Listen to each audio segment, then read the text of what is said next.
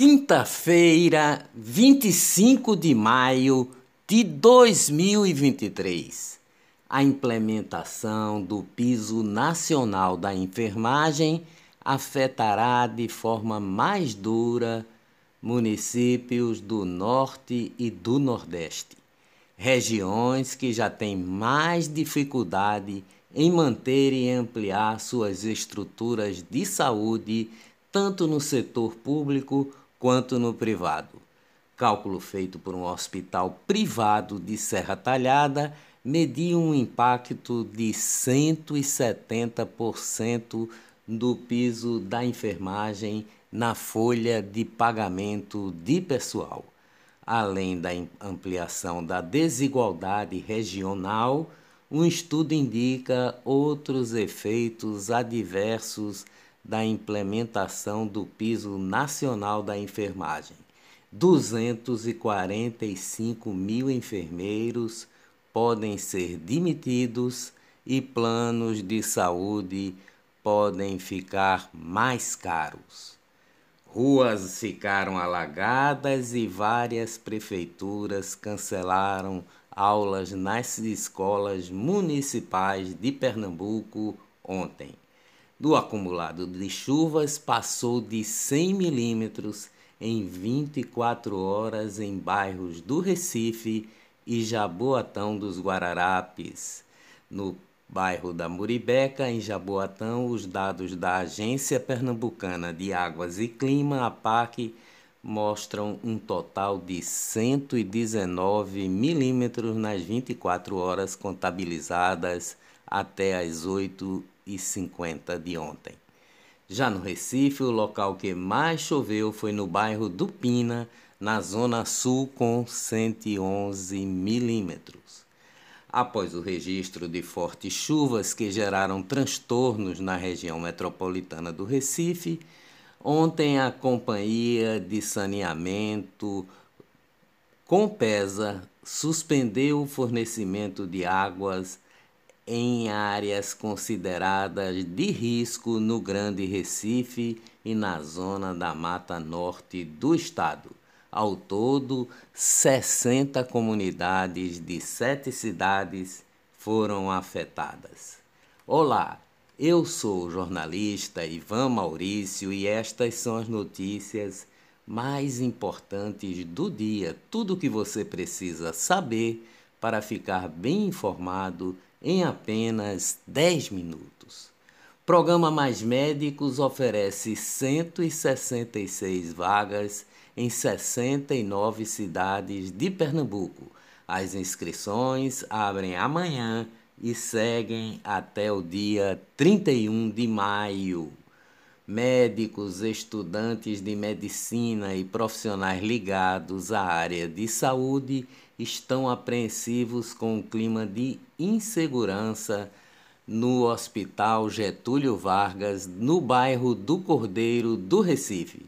Eles afirmam receber ameaças de familiares de pacientes e recentemente um caso de agressão foi registrado na unidade que é de responsabilidade do Estado.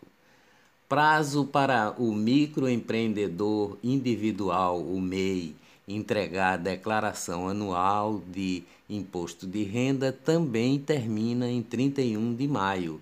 Microempresário individual que não entregar o documento que é obrigatório fica em situação irregular.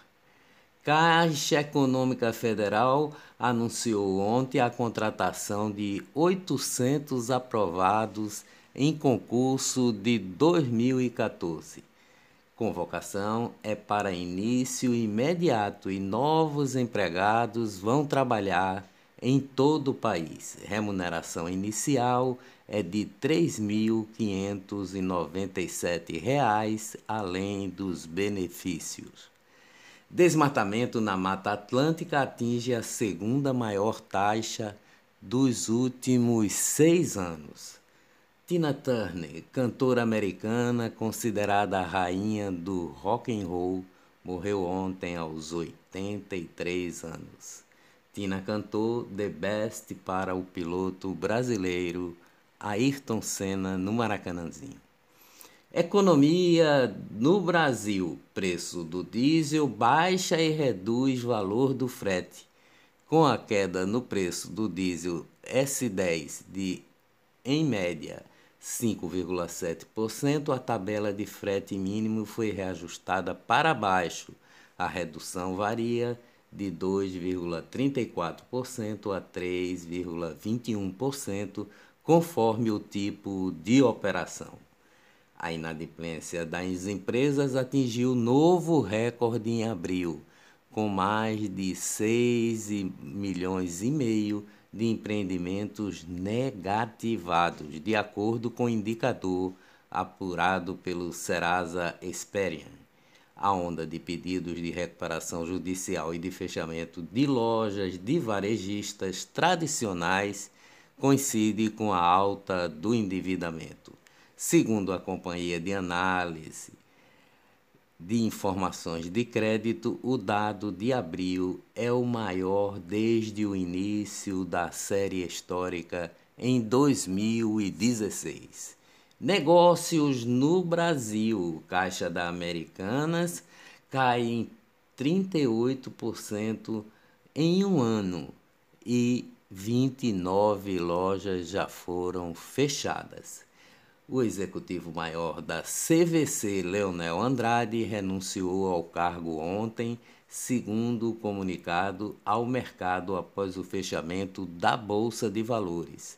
O executivo estava no cargo desde abril de 2020, tendo assumido logo após o começo na, da pandemia de Covid. Finanças no Brasil, e Bovespa, o índice da Bolsa de Valores, recuou 1,03 com o pessimismo em Wall Street e a queda das ações da Vale.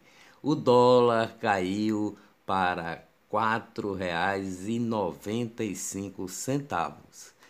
Redes sociais. A Meta, dona do Facebook e do Instagram, fez uma nova rodada de cortes de pessoal ontem em vários lugares do mundo, inclusive no Brasil.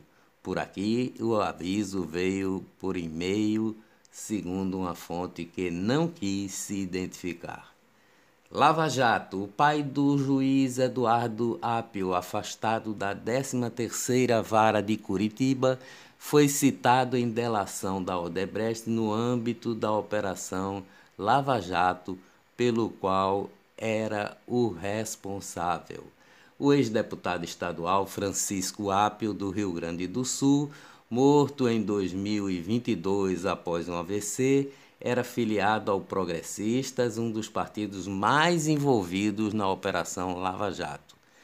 Na, li na lista de pessoas que recebiam propinas da empreiteira, o político aparece identificado com o codinome Abelha, revela o colunista Cláudio Humberto. Os Supremos da Corte, o ministro Alexandre de Moraes, do Supremo Tribunal Federal, prorrogou pela sétima vez, por mais 90 dias, o chamado inquérito das milícias digitais. O magistrado disse que há diligências em andamento e é preciso dar continuidade à investigação. STF faz 7 a 2 para condenar o ex-presidente Fernando Collor, mas ainda não define a pena. Gilmar Mendes voltou e defendeu a absolvição. Eventual prisão de um ex-presidente só poderá ocorrer após análise de todos os recursos de defesa.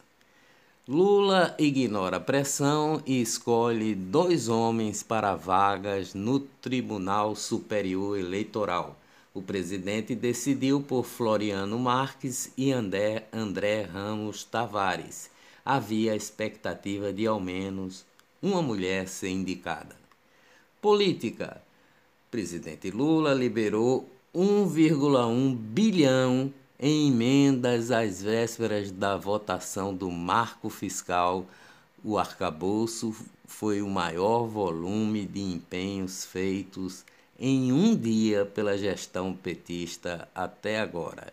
presidente se saiu vitorioso na votação da Câmara dos Deputados. 1,1 bilhão. Senado aprova a verba do Sistema S para Embratur. Lula promete vetar, mas mesmo assim, com críticas à transferência de 5% dos recursos do Sistema S, foi aprovada para evitar vencimento de medida provisória. Esse dinheiro vai para Embratur. Comissão mista aprova a medida provisória de ministérios de Lula que tira poderes da ministra do Meio Ambiente Marina Silva.